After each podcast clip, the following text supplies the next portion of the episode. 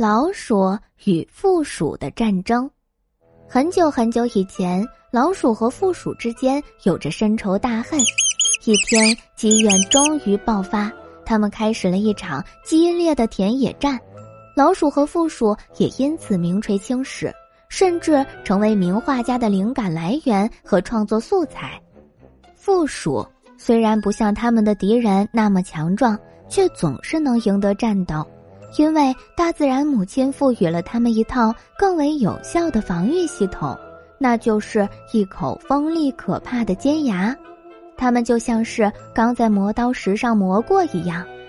老鼠们受够了一次次的失败，于是召开了一次规模宏大的会议，想找到他们在与负鼠的战斗中持续惨败的原因以及相应的对策。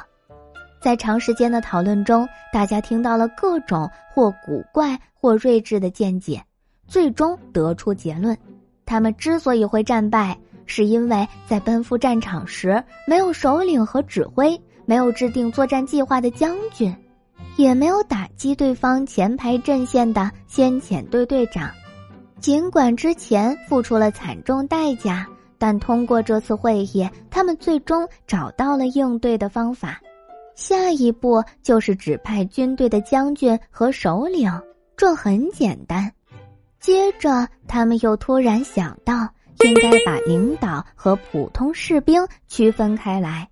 于是，他们为将领打造了配有尖角的金属头盔。这些戴上头盔的老鼠们，活像古代传说中北方骁勇善战的维京人。事实上，这一举措也确实在某种程度上提升了老鼠队伍的威势。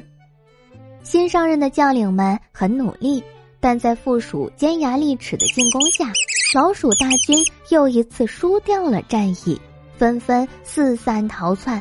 每只老鼠逃跑的样子都各不相同，那场景可真是值得一看。